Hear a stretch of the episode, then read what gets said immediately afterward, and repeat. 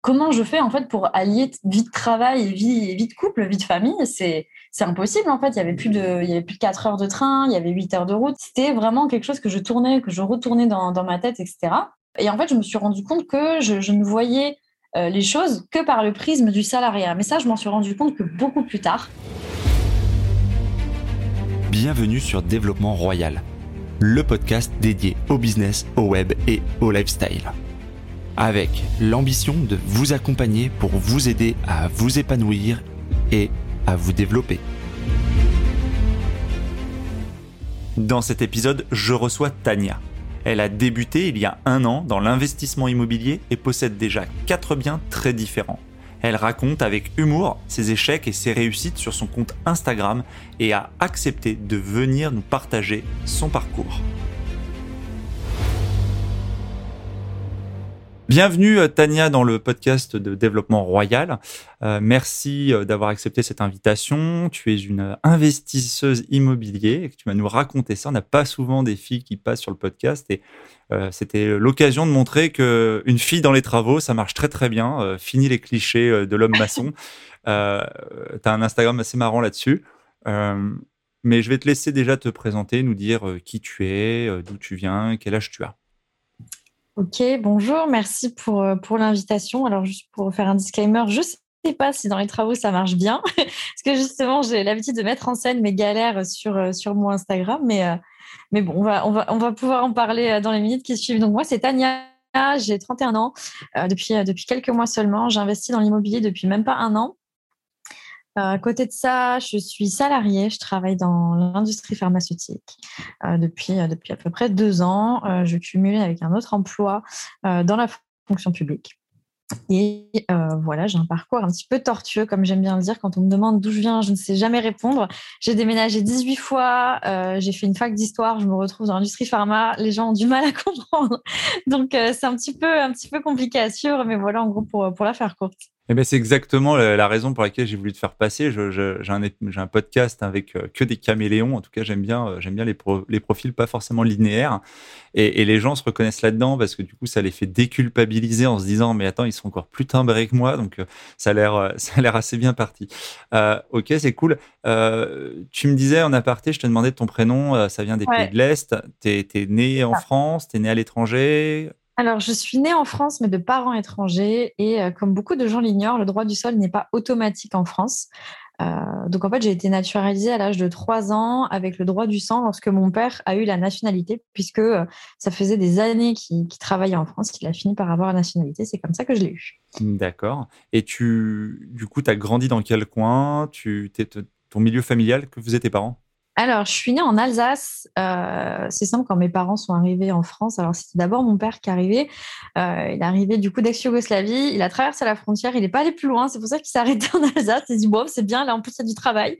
Donc, ils étaient tous les deux, bah, ils travaillaient à l'usine en fait. Ils travaillaient dans une usine qui s'appelait Hartmann. Euh, et donc, du coup, ils étaient tous les deux, tous les deux là-dedans. J'ai vécu du coup huit ans en Alsace. Et puis après, mes parents ont changé de domaine, euh, ils sont devenus commerçants et, euh, et, à partir de là, il y a eu euh, beaucoup de, beaucoup de mouvements. donc ça a fait pas mal de déménagements. On est parti dans le sud. J'ai vécu dans, beaucoup dans le Languedoc. Et par exemple, autour de Carcassonne, Narbonne, etc. donc j'avais déjà déménagé, ouais, avant, avant la majorité, j'avais peut-être déménagé déjà une dizaine de fois. et ensuite, ça ne s'est pas arrangé. Quand tu dis tes parents, euh, au début, donc, euh, ils étaient dans, dans, une usine. Ensuite, ils étaient commerçants. Ils étaient commerçants dans quoi? Ils étaient commerçants dans le carrelage euh, et dans la pierre. C'est-à-dire ah, bah, il y avait une prédisposition familiale alors.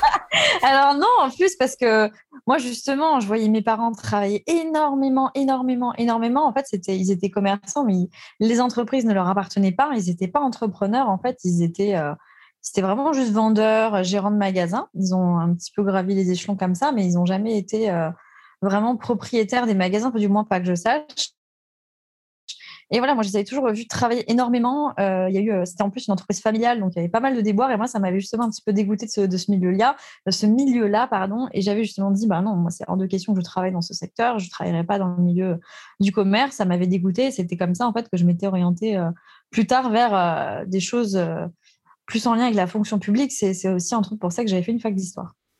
Ok, donc effectivement, après, tu arrives à ta fac d'histoire, tu fais ta fac d'histoire, tu te postes fac, tu t'orientes quoi Concours de la fonction publique, tu disais que tu avais deux jobs, alors fonction publique et, industrie pharma, on se dit instinctivement. T'es quoi T'es contractuel de la fonction publique? Parce que tu peux pas être titulaire, sinon tu pourrais pas être dans un double job? Exactement, je suis, c'est contractuel. En fait, c'est c'est un système de réserve, c'est-à-dire, je sais pas, en ce moment, il y a eu beaucoup la réserve sanitaire qui a été popularisée. Il y a le même type de fonctionnement en fait avec la fonction publique, avec divers ministères. Donc moi, c'est un, c'est un contrat effectivement que j'ai et j'ai un certain nombre de jours à faire par an. Je me propose, il me propose des missions, on essaie de s'aligner, de trouver des, jours de, disponibilité. C'est comme ça que. qu'est-ce que tu, qu'est-ce que tu fais comme fonction en réserve alors? C'est un peu délicat. Je pas ah, trop tu, parler. Tu, gardes ça pour toi, c'est secret? T'es euh, espionne, c'est ça? Tu, tu vas, euh, tu bosses pour le, tu, tu repars Non, non, mais blague à part. Non, mais d'accord, ok, on n'est pas obligé de tout dire sur le podcast, il n'y a pas de souci. Euh, c'est un travail de documentaliste, en fait. C'est beaucoup en lien avec mes compétences, mais ça, justement, je pourrais en parler en détail quand je développerai sur, sur mon parcours. Donc, justement, pour revenir dessus. Ah, bah, c'est le maintenant, c'est maintenant. Qu'est-ce que tu. C'est quoi ta spécialité avec ta fac d'histoire? Oui, c'est ça. Bah, tu, me parlais de concours. Moi, en fait, voilà, moi, j'avais commencé à faire euh, une prépa euh, lettres sup. Euh, donc, j'étais en Hippocagne et en Cagne et je me suis sabordée en fait au concours de l'ENS Ulm, donc de l'école normale supérieure, parce que je me suis rendu compte qu'en fait, j'avais pas du tout envie d'être chercheur, j'avais pas envie d'être prof, ça me barbait. donc, du coup, j'ai séché une, une, une épreuve. Alors que euh, par ailleurs, le concours s'était bien passé. J'avais eu d'excellentes notes, notamment en histoire. Et c'est ça aussi qui m'a poussé à aller en histoire. Euh, moi, je suis passionnée d'histoire et euh, j'ai fait un mémoire de, en histoire, du coup, un master 1 recherche. donc c'est là où en fait j'ai commencé à faire mes premières armes en recherche de documents, en recherche d'informations, classification de l'information, etc. j'ai fait un mémoire en histoire navale, donc j'ai passé beaucoup de temps dans les archives, le euh, vrai rat de bibliothèque, quoi. Ouais, c'est exactement ça. Je suis quelqu'un qui lisait beaucoup. Je suis toujours quelqu'un qui lit beaucoup, euh, qui, qui, a toujours à cœur de trouver les sources, de vraiment remonter à l'origine de l'origine de la source. Et c'est quelque chose qui m'a jamais quitté. Et ça, ça, me poursuit toujours en fait aujourd'hui. J'en ai fait d'ailleurs mon métier dans le privé, mais ça, je vais, j'y viens justement. Euh, j'ai fait un master 2 du coup professionnel pour pouvoir ben, euh, m'orienter vers tout ce qui était fonction publique, etc., donc tout ce qui était recherche de l'information, euh, classification de l'information, plutôt qu'un travail de documentaliste. Euh, sauf qu'en fait, je me suis rendu compte que ben, le public aussi, ça me barbait. en fait, j'ai jamais vraiment su ce que je voulais faire. donc, en fait, je suis allée dans, dans une école, j'ai fait une école de commerce pour me donner un petit peu un vernis professionnel. par rapport à ça, je suis allée dans une école qui s'appelle l'école de guerre économique. Alors le nom est un petit peu pompeux, mais c'est pas à Versailles ça? Non, c'est pas à Versailles. C'est euh, ça, c'est l'EIE à Versailles euh, de mémoire et euh, l'école de guerre économique, elle est en plein Paris. c'est une école en fait qui propose un MBA en, en intelligence économique. Donc c'est tout ce qui est voilà gestion de l'information stratégique, collecte, organisation de l'info. J'en avais entendu parler.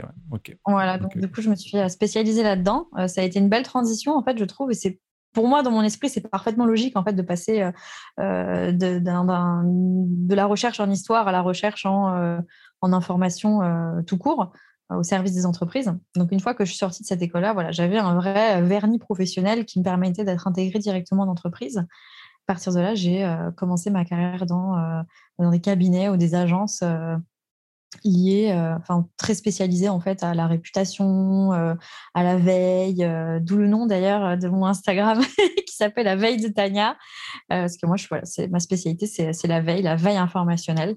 Euh, donc j'ai fait euh, toute ma vie en, tant que consultante jusqu'à ce que je sois euh, internalisée dans une grande entreprise pour pouvoir créer ce pôle veille. donc aujourd'hui dans l'industrie pharmaceutique. D'accord, c'est ce que j'allais dire.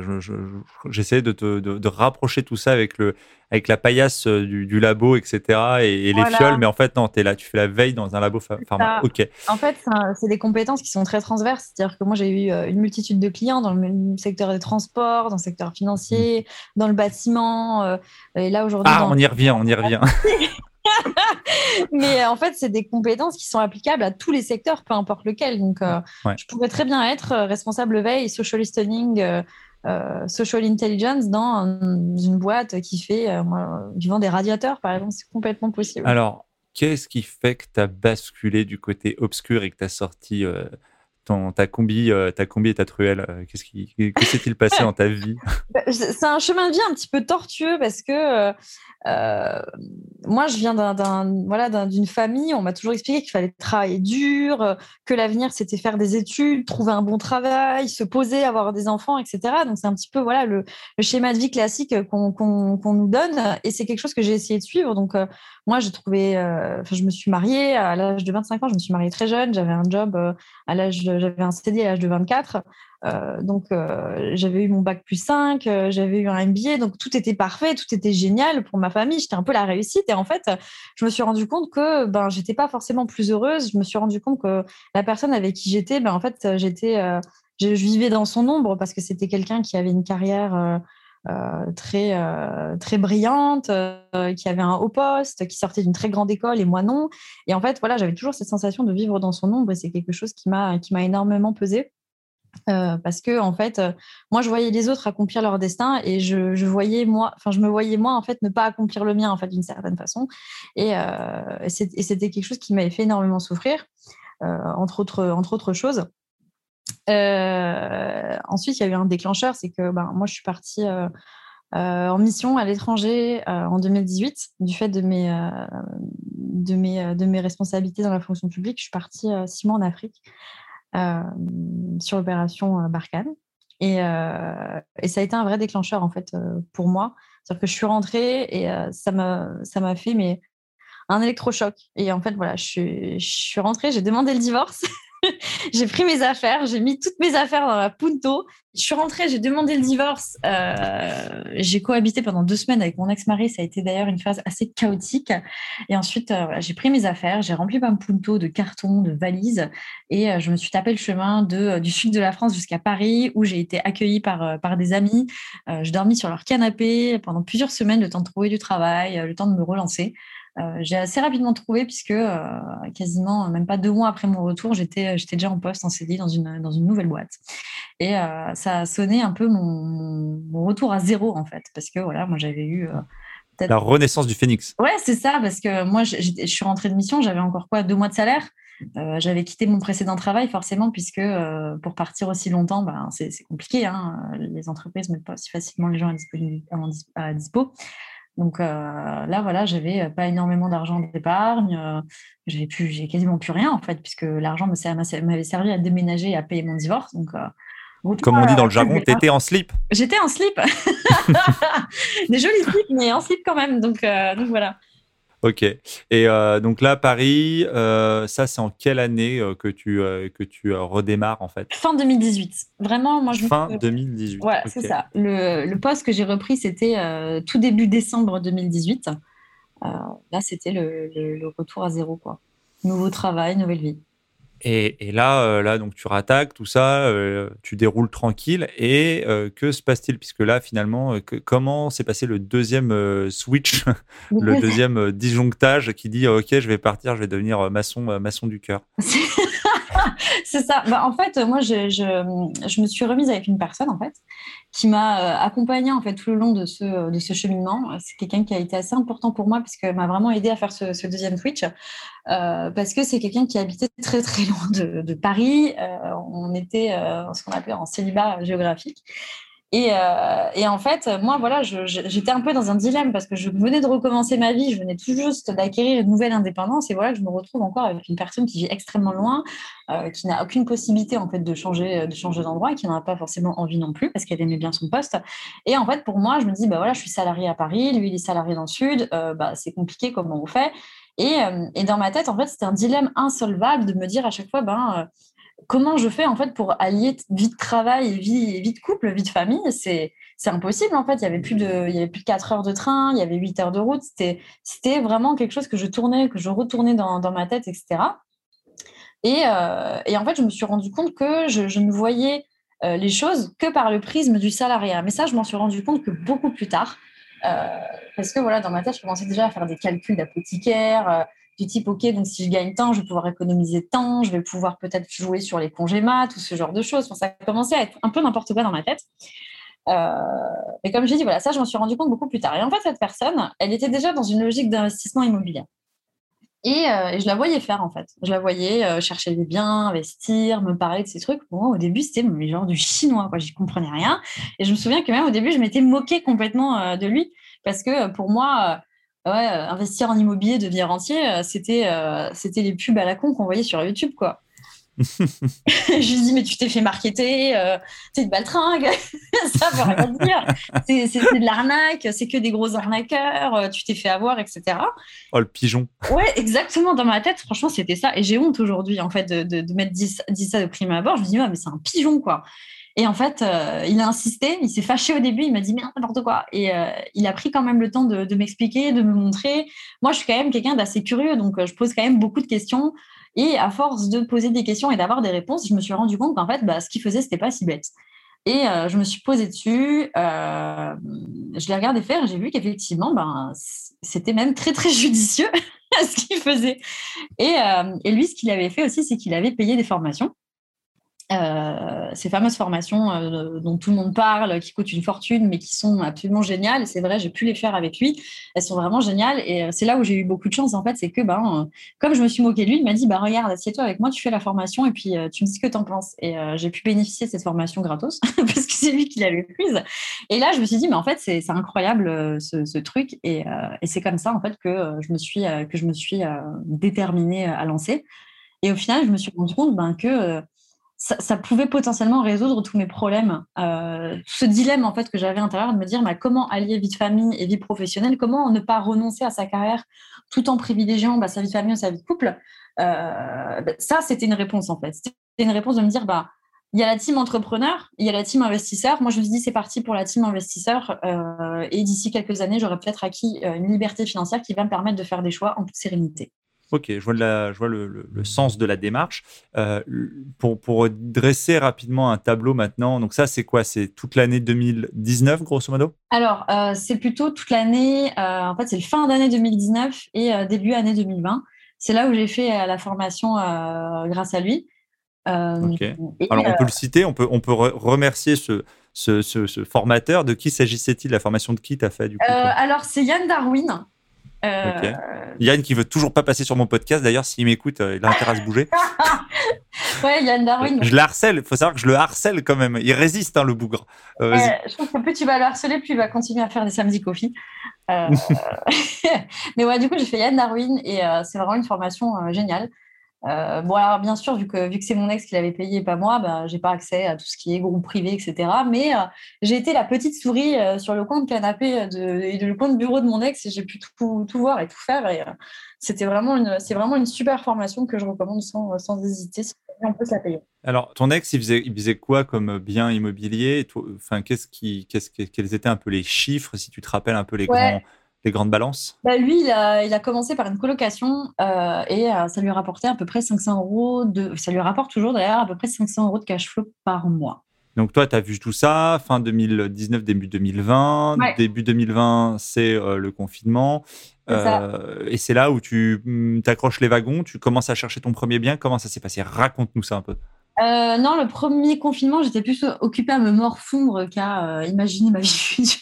c'est vrai que j'ai très très mal vécu le premier confinement. Ça a été vraiment un choc pour moi parce qu'en fait, j'étais euh, seule le premier mois et demi dans mon 29 mètres carrés parisien. Euh, puisque euh, bah, les choses ont fait que euh, j'ai pas pu ou slash pas voulu me retrouver soit avec ma famille soit avec mon compagnon de l'époque. C'était, c'était pas possible. Donc j'étais vraiment au fond du seau dans le double fond du seau ah, il y avait déjà de l'eau dans le gaz alors Tanja il y avait, il y avait, Dania il y avait déjà de l'eau dans le gaz non si t'as pas voulu non lui il pouvait pas en fait. C'était impossible. Ma famille en revanche j'avais pas envie parce que je préfère être seule des fois qu'être avec beaucoup trop de gens c'est un peu mon côté euh, bizarre. Mais non, lui, il pouvait vraiment pas. Il m'a rejoint à la fin, en fait. Dès qu'il a pu, il est venu. Donc euh, lui, ça n'avait rien à voir. Mais ouais, sinon, pendant le premier confinement, j'avoue, je me suis complètement laissée abattre. Euh, j'ai fait une micro-dépression. C'était un peu... Enfin, c'était très compliqué pour moi. En revanche, le déconfinement, ça a été... mais l'ouverture Ah ouais, l'ouverture de la porte de cage. Je me souviens, euh, le premier jour du déconfinement, j'ai pris ma bagnole, je me suis cassée, j'ai fait 800 bornes et je suis descendue dans le sud rejoindre, euh, rejoindre mon, copain. Euh, parce que il y avait encore, il n'y avait pas encore la limite des, 100 km, puisque au niveau législatif, c'était pas passé. Il y a eu un retard qui a fait que ben on pouvait les. Ouais, il y a eu les, trois jours. il y a eu les trois jours de. Exactement. Et donc en ah, fait, t'as fait comme tous ces Parisiens, t'es allé apporter le Covid dans le sud. Ouais, le Covid. enfin bon, bref, vu ce que j'avais été confinée, je pense que j'avais zéro Covid, c'était sûr et certain.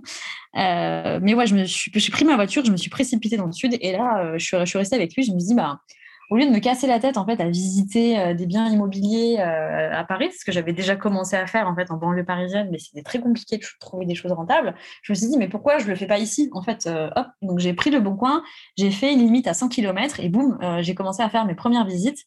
Euh, j'en ai visité plusieurs et euh, j'en ai acheté. Euh, j'ai fait une offre en fait pour deux biens et je me suis dit bon comme ça s'il y en a un qui passe pas, l'autre il va peut-être passer. Et en fait les deux sont passés et voilà comment je me suis retrouvée à acheter deux biens en même temps entre les deux confinements.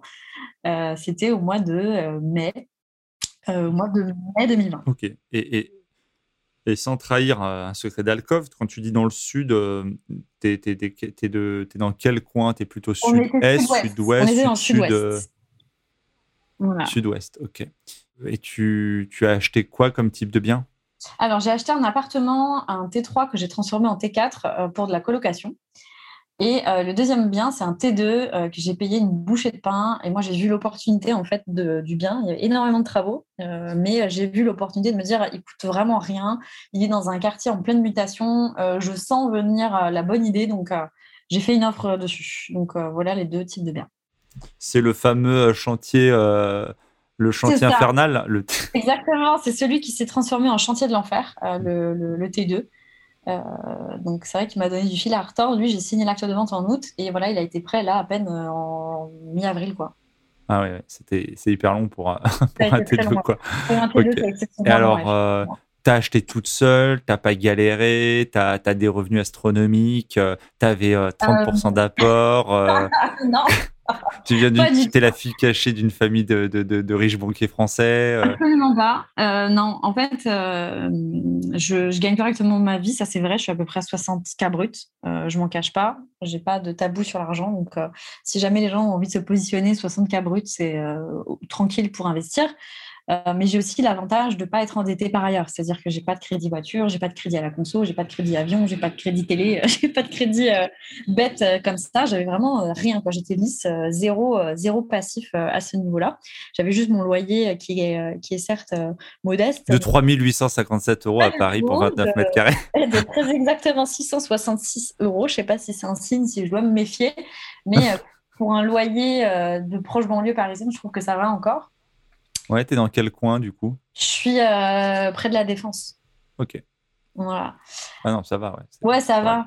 Pour un 29 mètres carrés, il y a pire quand même. Mais bon, après, c'est aussi mieux comme appart, mais comme on dit, c'est plus cher. Euh, donc. Euh, est-ce que, est que, comme tous les propriétaires immobiliers, bailleurs, tes locataires sont mieux logés que toi, genre Mais complètement. T'as même pas la box. mais carrément, j'ai même pas la box. je dors sur un clic-clac, mais j'ai fait un reel justement récemment où je montre en fait la différence entre l'appartement de mes locataires et mon appart. Là, on est vraiment euh, dans, le, dans le domaine du sacrifice. C'est-à-dire que là, pour l'instant, je suis en mode investissement à fond. Euh, je me prive, je suis en mode minimalisme. Peut-être d'ici euh, les deux ans, quand j'aurai vraiment commencé à bien récolter les fruits de mon travail, je pourrais m'offrir un lit, par exemple, ou un appart un peu plus grand. Mais c'est vrai, pour l'instant, l'appartement les deux appartes de mes, de mes locataires, ils sont carrément mieux que le mien. Alors, nos auditeurs adorent, adorent se délecter des chiffres. Est-ce que tu peux nous dire un peu ce que ça a donné euh, ce T3 en T4, euh, colocation. Est-ce que, est que ta colocation a cartonné? On sait que euh, les cursus sont compliqués, sont à distance, etc. Est-ce que tu as rempli facile, pas facile? Dis-nous tout ça. c'est vrai que 2020, voilà, l'année scolaire 2020-2021, ça a été un petit peu une année risqué, euh, mais ça m'avait pas fait peur quand je me suis lancée. Je me suis lancée quand même. On dit souvent, euh, mal, on peut toujours se lancer dans un, dans un secteur concurrentiel. Il suffit de faire mieux que les autres.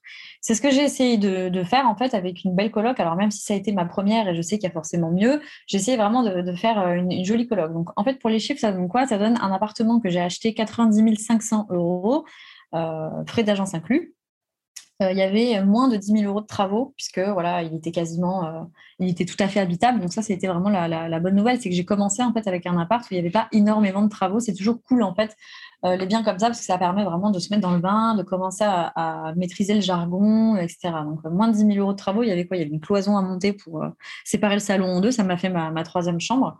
Euh, j'avais à peu près, euh, ouais, c'est le mobilier qui m'a coûté le plus cher en fait dans ces 10 000 euros, parce que quand j'ai 10 000 euros de travaux, c'est euh, mobilier compris. donc j'avais à peu près 4 500 euros de mobilier et d'électroménager. ça fait que on était sur un investissement total à moins de 110 000 euros, si mes souvenirs sont beaux, ou 110 000 à peu près. Et je loue, je loue 395 euros la chambre. Alors, à la rentrée, j'ai assez facilement euh, trouvé des candidats parce que voilà, on était euh, à la rentrée septembre, la situation sanitaire était quand même euh, relativement stable. Il n'y avait pas encore l'explosion en fait qui est venue par la suite. Donc, il y avait une certaine confiance en fait de la part des gens. Il y avait des candidats, les gens venaient, ils emménageaient, etc. sans problème. C'est après en fait que ça s'est corsé pendant le deuxième confinement. On voit là les établissements scolaires ont fermé, les établissements de formation ont fermé.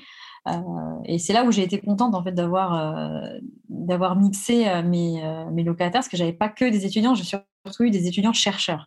Et c'est un statut qui est quand même un petit peu différent. donc en fait, j'ai eu qu'un seul, qu'une seule personne qui est partie. C'était le seul étudiant en fait, parce qu'effectivement son établissement avait fermé. Donc j'ai eu qu'une seule personne qui est partie. J'ai eu deux mois de vacances locatives au final pendant les vacances, pendant les périodes de Noël. Et ensuite j'ai assez rapidement retrouvé quelqu'un. Donc au final, ça s'est quand même bien passé même si ça n'a pas été euh, d'une évidence euh, folle. Mais euh, ouais, voilà, mais ça s'est quand même bien passé au final. Et justement, pour revenir sur la colocation, pour ceux qui ne connaissent pas le, modèle, tu étais sur quatre personnes qui ne se connaissaient pas, tu as eu quatre personnes qui se connaissaient. Comment, comment le nouvel arrivé ou le nouvel arrivant après dans, dans, une coloc où il y a trois personnes existantes, ça, ça se passe bien, ça, ou c'est un peu compliqué? Comment, comment tu l'as vécu, ça? Alors, c'est trois personnes, juste un T4, donc du coup, il y a trois chambres, si je ne dis pas de bêtises, mais euh, du coup, c'est trois personnes. Euh, s'il y a des groupes qui se présentent euh, déjà formés, évidemment, je donne la priorité au groupe, mais c'est jamais arrivé. À chaque fois, c'est des personnes. Solo qui cherchent une coloc. Ouais, c'est ça. Euh, après, moi, je, suis transparente sur euh, l'annonce. Par exemple, je dis euh, à chaque fois que je publie l'annonce, je dis où est-ce que j'en suis. C'est-à-dire deux chambres prises, par exemple, par deux filles qui sont tel profil du type, voilà, c'est des jeunes chercheuses à l'université bidule. J'essaie d'être transparente à ce niveau-là, comme ça, au moins, quand les gens arrivent sur l'annonce, ils savent à qui ils ont affaire. Ensuite, au niveau de la sélection des profils, euh, s'il y a des choses qui peuvent être bloquantes ou clivantes, euh, j'annonce euh, auprès des occupants actuels. Par exemple, s'il y a une personne qui veut venir avec un chat, j'essaye de voir en fait avec les, colocataires actuels en disant voilà, il y a telle personne, est-ce que si elle a un chat, c'est bloquant pour vous? Oui, non. Donc, je fais un petit peu la navette à ce niveau-là. Ok. Euh, eu, euh, je rebondis comme ça instinctivement, tu as, eu euh, le cas justement où tu n'as pas senti le cas des locataires qui disent bah, l'appart il est cool à deux, on n'a pas envie d'un troisième et genre tout est sujet à, refus. Non, les gens sont cool et ils se disent tiens, un troisième, c'est pas où il n'y a pas de souci. Bah, en fait, ils sont prévenus, c'est-à-dire que dans la mesure où c'est des baux individuels et que leur bail concerne, concerne, uniquement leur chambre, ils n'ont pas voix au chapitre. Euh, sur est-ce que la troisième chambre sera louée ou pas. Ils sont d'office au courant qu'il y a une troisième chambre. oui, tout à fait. Non, non, bien sûr. Mais comme tu les sollicites quand même, tu vois, le chat, bah, tu vois, tu peux te dire, bon, j'ai quelqu'un, déjà, il n'y a pas grand monde, mais il y a quelqu'un, il a un chat.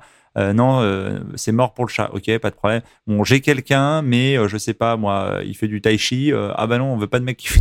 Tu vois, tu vois si tu peux leur poser la question. j'ai pas eu ça parce que j'ai de la chance d'avoir des colocs au top. Ils sont vraiment super cool. Euh, donc, j'ai pas eu ce, cas. D'ailleurs, j'ai pris l'exemple du chat, mais ils étaient d'accord pour le chat, par exemple. Hein. Donc, euh, j'ai vraiment des colocs. En même temps, c'était facile. Il y en a un qui avait déjà un iguane et l'autre, il avait un singe. Ils n'avaient pas trop. non, il n'y a pas d'animaux actuellement dans, la coloc, mais c'est vrai que le chat, bon. en fait, c'est la SPA. je t'ai pas dit.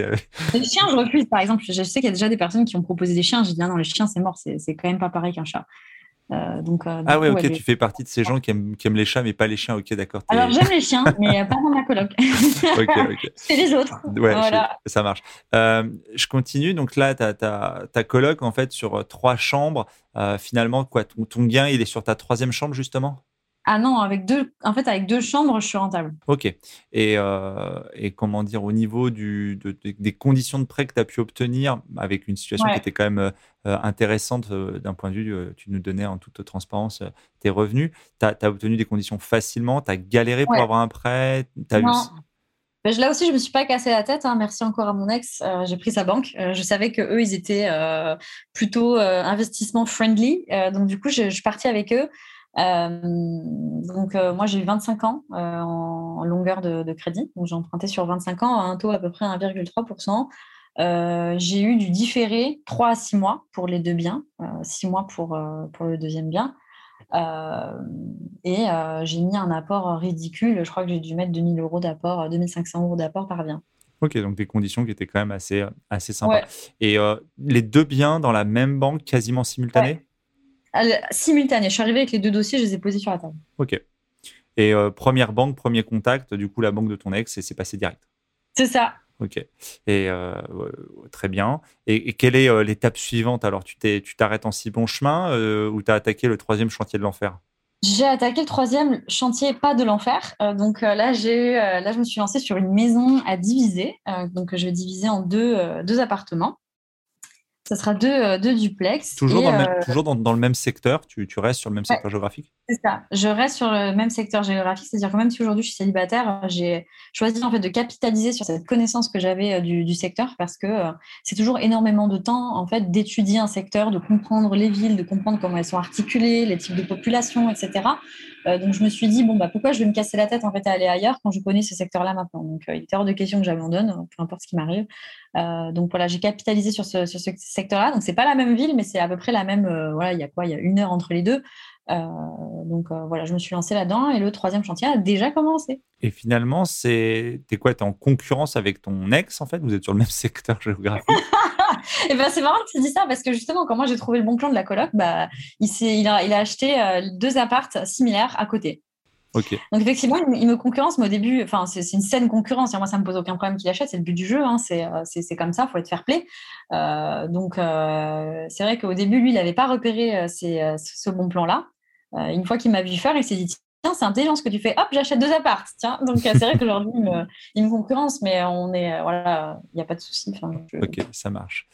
Par rapport à ça. Euh, qu'est-ce qui a été euh, difficile entre. Tu as eu du mal ou pas à passer euh, de l'étape de tu rigoles de ce que fait ton ex, ah, je vais le faire Est-ce qu'il est qu'il y a eu des freins, toi, psychologiques ou on peut dire que tu as presque bénéficié finalement d'un mentor en fait à ce niveau-là Comment, pour ceux qui nous écoutent, qui tu vois, qui sont là en train de peser le pour, le contre, qui hésitent. quels ont été, toi, les freins ou les blocages que tu as réussi à dépasser? C'est le manque total de connaissances. En fait, je me suis rendu compte que entre le moment où euh, j'y connaissais rien et le moment où j'avais tout compris entre guillemets, euh, c'est vraiment euh, ça, ça donne du pouvoir en fait. C'est-à-dire, on se dit mais tous les problèmes qu'on avait avant, toutes les peurs qu'on avait avant, genre la fiscalité, j'y connais rien, la banque, ça me fait peur, le notaire, j'ai rien compris. Une fois qu'on est formé, tous ces doutes-là sont levés en fait, et en fait, on sait exactement où est-ce que l'on va. Enfin, moi, c'est la sensation que j'ai eue après la formation de Yann Darwin. Je me suis dit, bah, en fait, je sais où je vais. Il n'y a pas de problème. Euh, alors, bien sûr, je vais apprendre, bien sûr, je vais faire des boulettes, mais euh, tous mes doutes ont été levés. Donc, je pense que le plus gros frein que j'ai eu, c'est euh, l'absence totale de, connaissances. Et, en fait, cette formation-là, elle, elle, est tellement.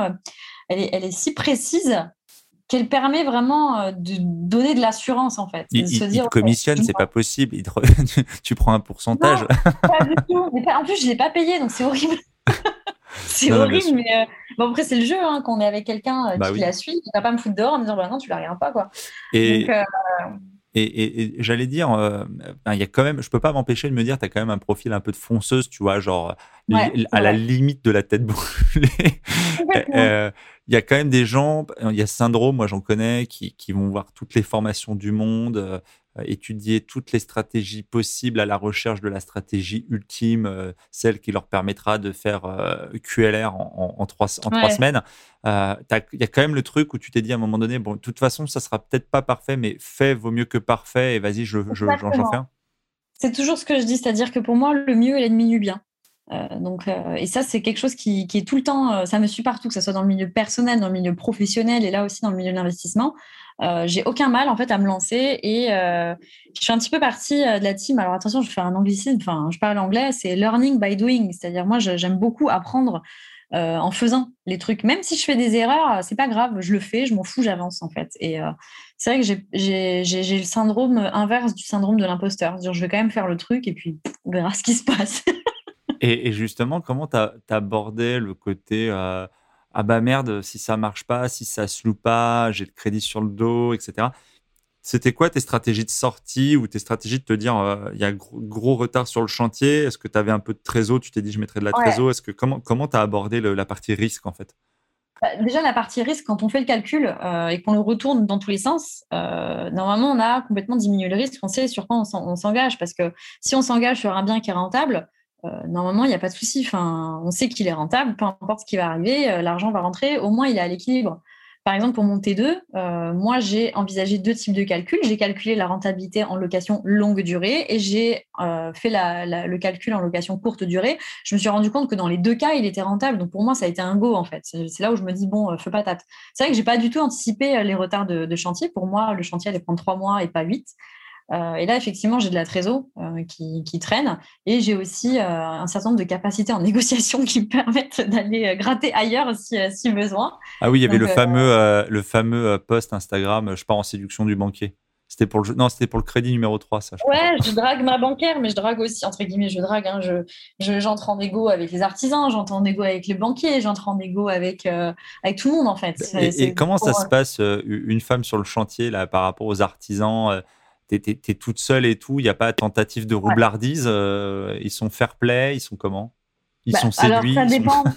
Euh, soit ils sont nuls, euh, et ça m'est déjà arrivé, et, et là en, général ils s'éliminent eux-mêmes parce que soit ils répondent pas, soit ils sont pas carrés, et en général je les dégage assez rapidement soit effectivement j'ai eu un petit peu de chance et euh, par exemple pour mon tout premier chantier je suis tombée sur deux, euh, artisans qui ont été euh, hyper pédagogues hyper cool avec moi. Ils ont vu que je débutais et ils ont, sont vraiment rentrés dans une démarche de transparence et de bienveillance. Et ça j'ai vraiment eu de la chance parce que c'est vrai que c'est pas le cas de tout le monde donc ça c'était vraiment cool de tomber sur eux mais après je demande toujours des avis en fait c'est à dire que quand j'ai un devis je vais demander à un autre ou alors je vais demander à des proches ou alors je vais demander à des copains qui connaissent ou alors, c'est vrai qu'on a une super communauté sur Insta, je vais poser des questions, je vais voir des gens, je vais leur dire, tiens, ça te paraît pas un peu bizarre ça? Ou alors ça, qu'est-ce que c'est?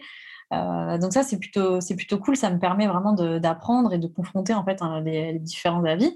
Après, euh, je me fais rarement. Euh, enfin, ils n'ont pas envie de me prendre pour une idiote parce que comme tu dis, j'ai l'air d'une fonceuse, mais c'est vrai aussi en vrai. j'ai beau faire un mètre, même pas un mètre soixante, dans mon tempérament, en fait, ça se voit que je suis pas là. Que es un pitbull Non, je suis pas un pitbull, mais ça se voit en fait que je suis pas là pour compter les lentilles. Je suis organisée, je veux ci, je veux ça, il faut que ça rentre dans tel budget, patati patata. Euh, donc en fait, ils voient le tempérament derrière, et s'ils voient que j'ai un manque de connaissances, ben, euh, s'ils essayent de s'engouffrer dans la brèche, ben, comme j'ai dit avant, j'ai des backups qui vont me permettre en fait de me rendre compte. Genre par exemple, là j'avais eu un devis euh, plomberie chauffagerie qui était un petit peu un petit peu américain.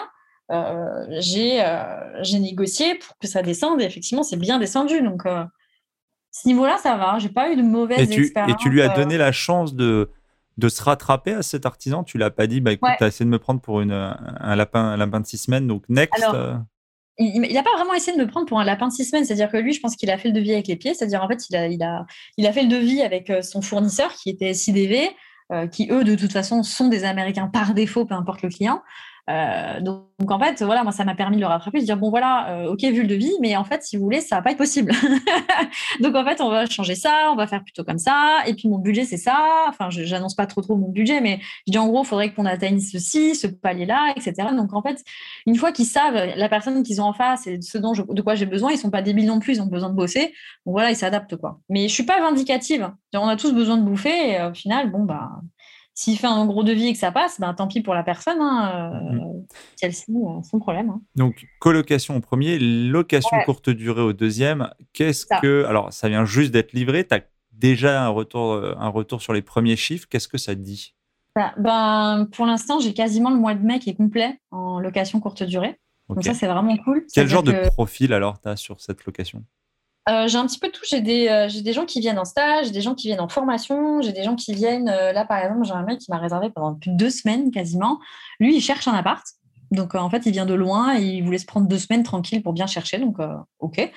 donc, voilà, pour l'instant, les profils que j'ai eus en mai. J'ai aussi eu des travailleurs. Ouais, ça, c'est vrai qu'il y a une clientèle professionnelle. Ça, c'était ceux qui étaient encore là pendant le confinement. C'était des travailleurs. Et, tu pratiques euh, quel genre de, de tarifs euh, Comment tu gères ton ménage Tu vois, genre typiquement, enfin, je connais bien la problématique. J'ai une conciergerie. Hein, c'est l'occasion de faire un peu de pub pour la conciergerie. Si les gens cherchent une conciergerie, vous prendrez le lien dans le descriptif de l'épisode. Comment tu gères cet aspect-là? Euh, j'ai pris effectivement une conciergerie parce que la location pour durer à 750 km de distance, c'est pas possible d'imaginer la gérer en direct. Donc effectivement, j'ai pris euh, les services de conciergerie qui s'occupent des entrées, des sorties, euh, des réservations, de la plateforme Airbnb et du ménage. et au niveau des tarifs, pour commencer, forcément, moi je suis débarquée, j'avais ben, mes, mes, concurrents, c'était des super hosts, c'était des gens qui avaient déjà beaucoup de de, de Reza, qui étaient bien ancrés dans leur, euh, dans leur, euh, dans leur basket. ouais, voilà. Euh, donc j'ai fait des tarifs assez agressifs pour commencer. Donc j'étais moins cher que les autres, c'est-à-dire les autres où ils étaient plutôt à 40 euros l'année, je suis arrivée avec un 30 euros. Quoi. Donc ça m'a permis de, de grappiller les premières réservations et au fur et à mesure j'ai augmenté de façon à m'aligner ou à être légèrement plus cher, euh, moins cher que les concurrents. Et euh, pour l'instant, ça va. De toute façon, j'ai le mois de mai qui est quasiment complet. Donc, euh, c'est vrai que le comportement des gens aujourd'hui en, voyage a changé. Ils sont plutôt en mode réservation à la dernière minute plutôt que prévoir des semaines à l'avance. Donc, je ne suis pas trop, trop inquiète pour le mois de juin pour l'instant. OK. Au niveau, on, a, on a le troisième appartement, là, ça va être quoi? Alors Ça va être encore une colocation? Ça va encore être un LCD Ça va être quoi? Alors, c'est une maison euh, que du coup. Et euh, là, c'est une stratégie complètement différente. Ce ne sera pas du meublé. En fait, je veux faire un déficit foncier parce que je me fais assassiner par les impôts et que j'en ai marre. et que, du coup, voilà, j'achète un nom propre, un déficit foncier pour euh, m'annuler mes impôts cette année. Ça fera toujours plaisir. Parce que les autres, justement, la méthode d'acquisition, c'était quoi? Pas nom propre? Si, c'était du nom propre, mais par contre, c'était sous le régime fiscal LMNP. Donc, loueur meublé non professionnel. Ok, ok, très bien. Et as, très bien, donc euh, le déficit foncier, tu as, bien anticipé euh, le fait que tu risquais d'avoir un, cash squeeze à un moment donné, c'est-à-dire que euh, tu n'as plus assez de déficit à gommer et puis tu as les impôts qui reviennent, etc. Oui, c'est ça. En fait, il est rentable. C'est-à-dire, j'ai annulé la première année. C'est-à-dire, j'ai même pas pris en compte la première année pour, pour faire mon calcul. C'est-à-dire, effectivement, la première année, le cash flow est, est assez dantesque. Hein. Pour un investissement à moins de 150 000 euros, je suis à genre 650 euros de cash flow par mois la première année. Mais j'ai même pas pris en compte en fait cette première année. J'ai pris les suivantes justement pour éviter euh, ce cash squeeze en fait, parce que je sais très bien que voilà euh, l'annulation des impôts ça va être valable un an et puis après c'est fini.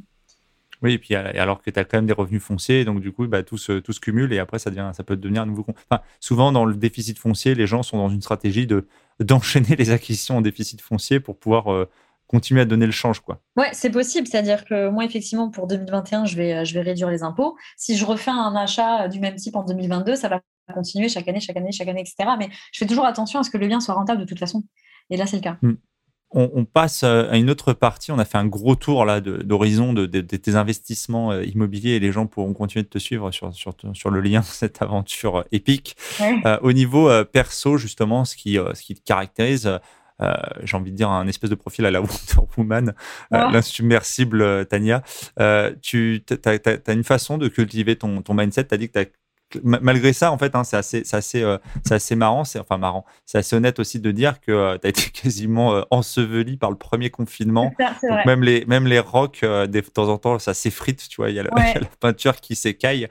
comment, tu, comment tu rebondis? Est-ce que tu as, as, des techniques de, secrètes pour justement garder, la, garder la pêche bah, j'ai pas de technique en fait, c'est ça le truc, c'est-à-dire que je suis quelqu'un. non, mais ça, ça, va, ça va paraître hyper contradictoire, mais je, je sais pas s'il y a une logique dans tout ça, mais euh, non, j'ai pas de technique. Et euh, le premier confinement, j'avais essayé plein de choses. Juste avant le premier confinement, je suis, je suis allée voir une psy, j'ai pas accroché. Le deuxième, je suis allée voir euh, une. Alors c'était à distance, c'était quoi? C'était une hypnotiseuse, ça n'avait pas marché. En fait, j'ai vraiment essayé pas mal de choses et en fait, je me suis rendu compte à un moment donné, il n'y a pas de, de, recette magique en fait. Il y, y a, moi et moi, et puis c'est tout. Avec les hauts, les bas, et, mais, mais, globalement, tu restes plutôt. Plus, tu remontes toujours, quoi. Tu, touches, euh, tu peux toucher un peu le, truc et ça rebondit et tu bah, remontes, quoi. Et moi, je pense justement que j'ai besoin de toucher le fond pour remonter. C'est-à-dire qu'en fait, euh, moi, je fais partie de la catégorie des gens qui sont euh, très émotifs, qui ressentent un milliard de choses à la minute, qui ont plein d'idées, qui, qui ressentent vraiment tout très fort. Et ça peut être du très positif comme ça peut être du très négatif.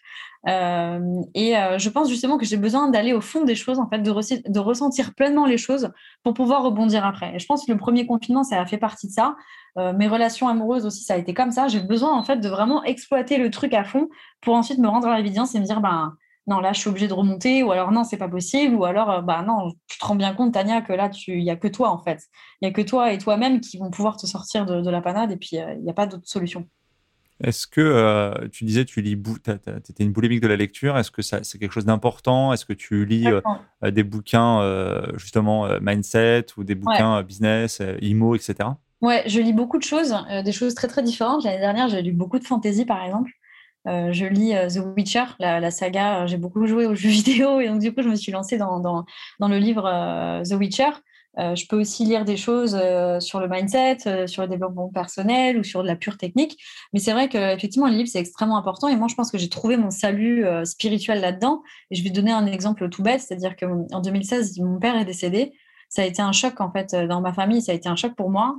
première fois, en fait, que je connaissais un deuil dans, dans, ma famille proche. Et en fait, c'est ces deux livres, et surtout un, en fait, qui m'ont aidé à faire, ce, à faire ce deuil et à rebondir. C'est euh, Les Thanatonautes euh, de Weber, ou Weber, je ne sais plus. Euh, mhm. C'est quelque chose qui m'a vraiment. Euh, mais c'est incroyable l'effet que ça a eu sur mon esprit. C'est vraiment quelque chose qui m'a aidé à rebondir. Donc, ouais, je, pense que le, pour moi, le salut, il est, dans les livres. Ok, c'est marrant, c'est pas un livre qui est souvent cité sur le, sur le podcast, donc je mettrai le lien dans le descriptif pour, les auditeurs qui pourraient être effectivement, ah, qui, peuvent avoir connu ce même, ce même truc. Euh, il y a, d'autres livres comme ça qui t'ont vraiment euh, fortement euh, marqué dans, ton parcours personnel, mindset ou, investisseur, justement? Ah, Je réfléchis. Il y a Bonjour Richesse de Margot Klein que j'ai beaucoup aimé. alors, on pourra dire ce qu'on veut hein, de la qualité rédactionnelle du livre. C'est pas, c'est pas du Balzac, mais c'est un livre en fait qui, doit être pris comme un manuel en fait un vrai, un vrai outil pratique pour pouvoir euh, comprendre bah, qu'est-ce qu'on veut faire, dans quel sens on veut se développer, qu'est-ce quel type d'entreprise on a envie de monter, quel sens en fait on a envie de donner à sa vie et à son business.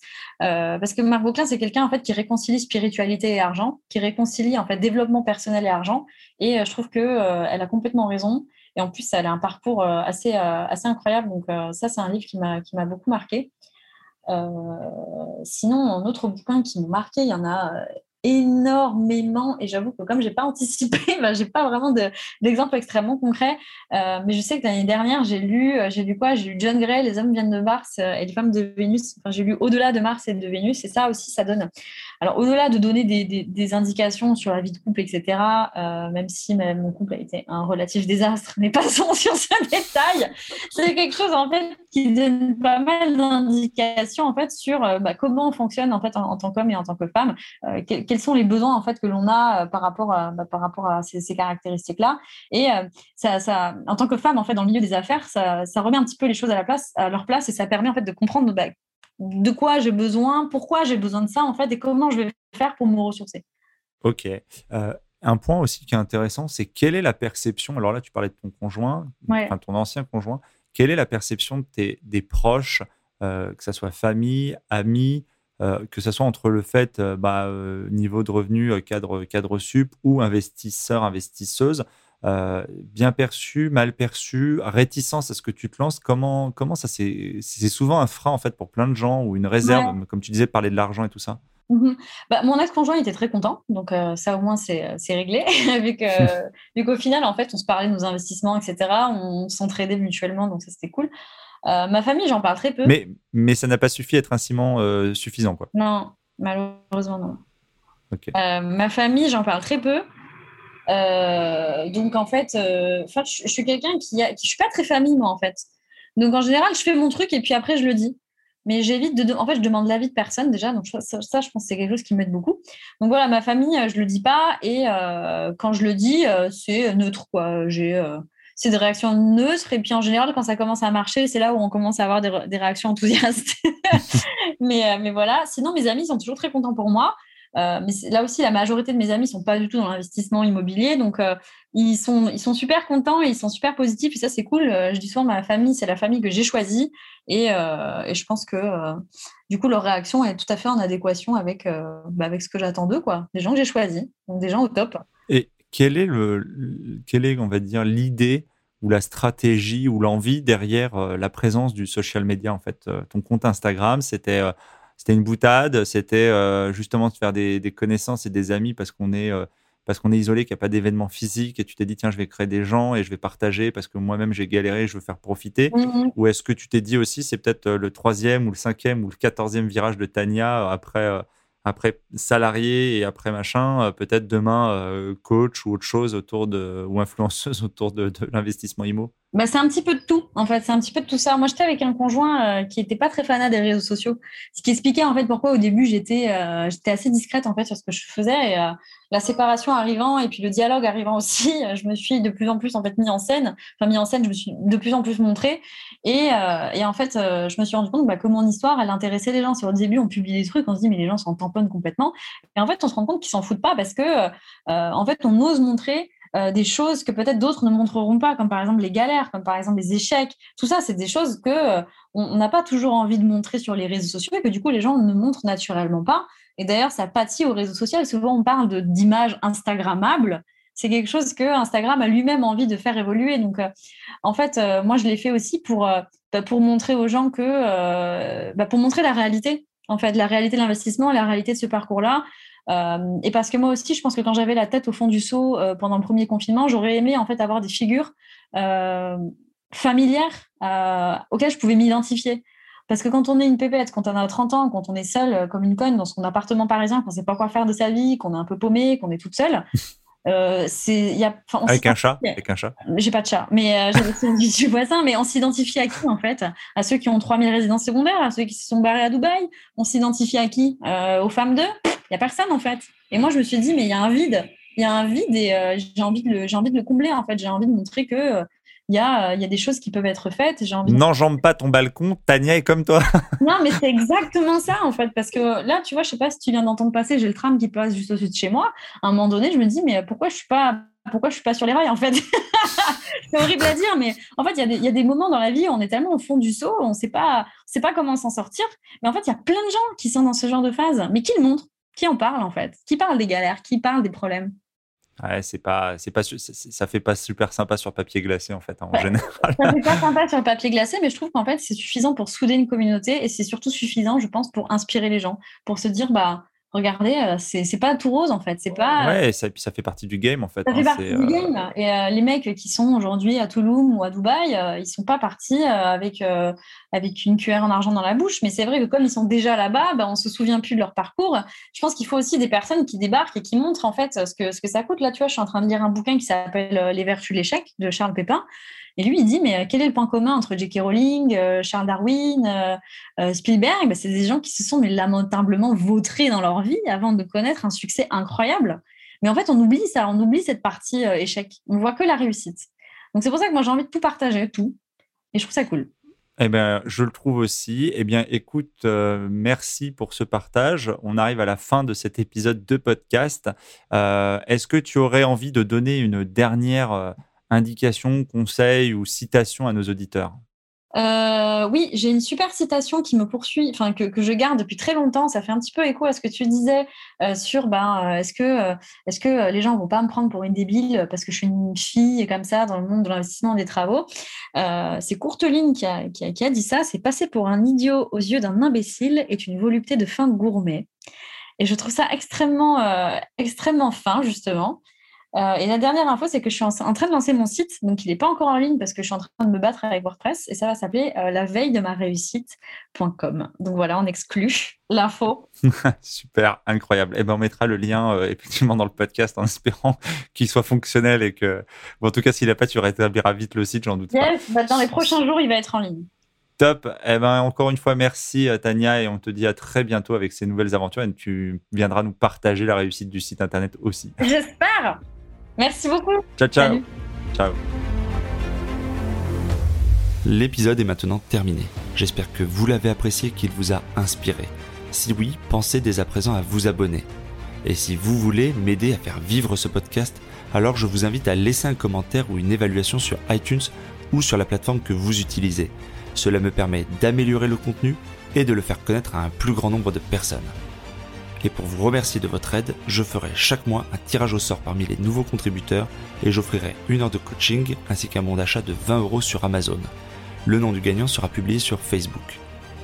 Vous pouvez bien sûr me retrouver sur ma chaîne YouTube ainsi que sur Facebook, Twitter et Instagram. Je mettrai les liens dans le descriptif de l'épisode et sur le site internet www.développementroyal.com. Je vous dis à bientôt pour de nouveaux épisodes. Si vous êtes arrivé à la fin de ce podcast, alors permettez-moi de vous proposer un passage à l'action. Si vous voulez apprendre à vous organiser pour devenir plus efficace dans votre business et dans votre vie, alors dans ce cas, inscrivez-vous à ma formation Super Organisée. C'est simple, il vous suffit de suivre le lien dans le descriptif de l'épisode ou sur le site www.développementroyal.com.